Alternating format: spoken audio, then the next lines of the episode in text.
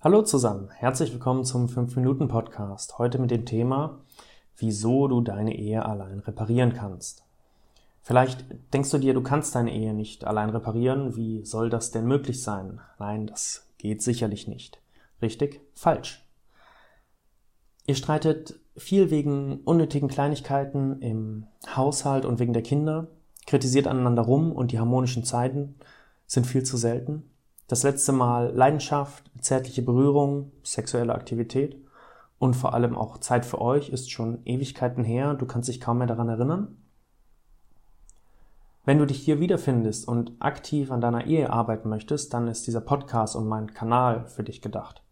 Falls du nicht dazu gehörst, nur durch Zufall über den Podcast gestolpert bist, bleib gern dabei. Es lohnt sich.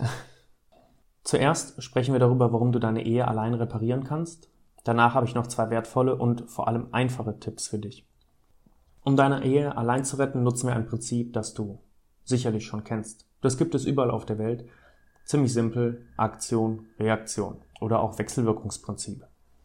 Wenn du eine Aktion aussendest, kommt immer eine Reaktion zurück.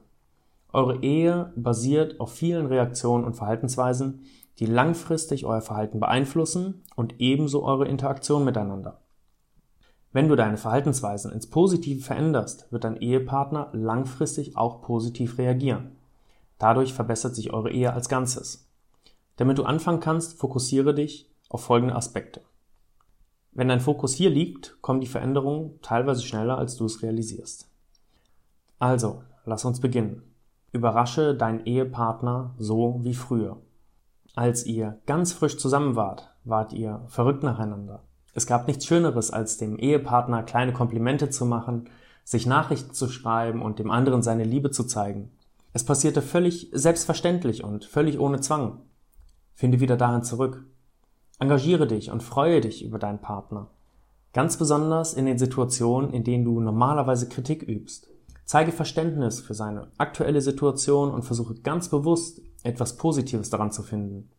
Wenn du dich erst einmal daran gewöhnt hast, so zu reagieren, wird sich deine Ehe auf ganz wundersame Weise transformieren.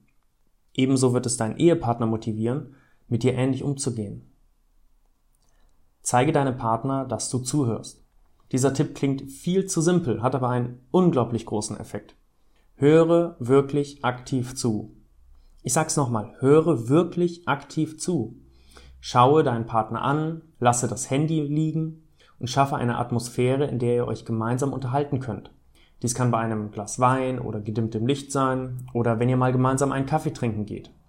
Befreie dich von sämtlichen Ablenkungen. Ich erwähne nochmal das Handy und zeige, dass du zuhörst.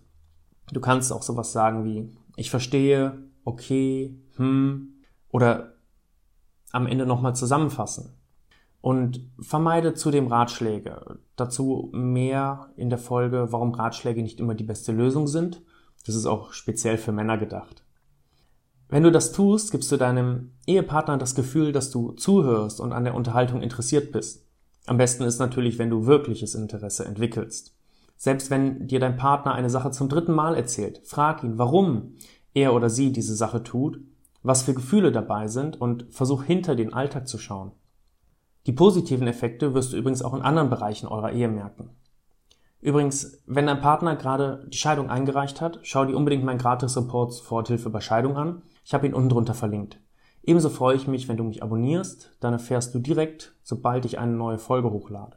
Mit einem Daumen hoch kannst du zudem meine Arbeit unterstützen. Bis zum nächsten Mal. Dein Simon.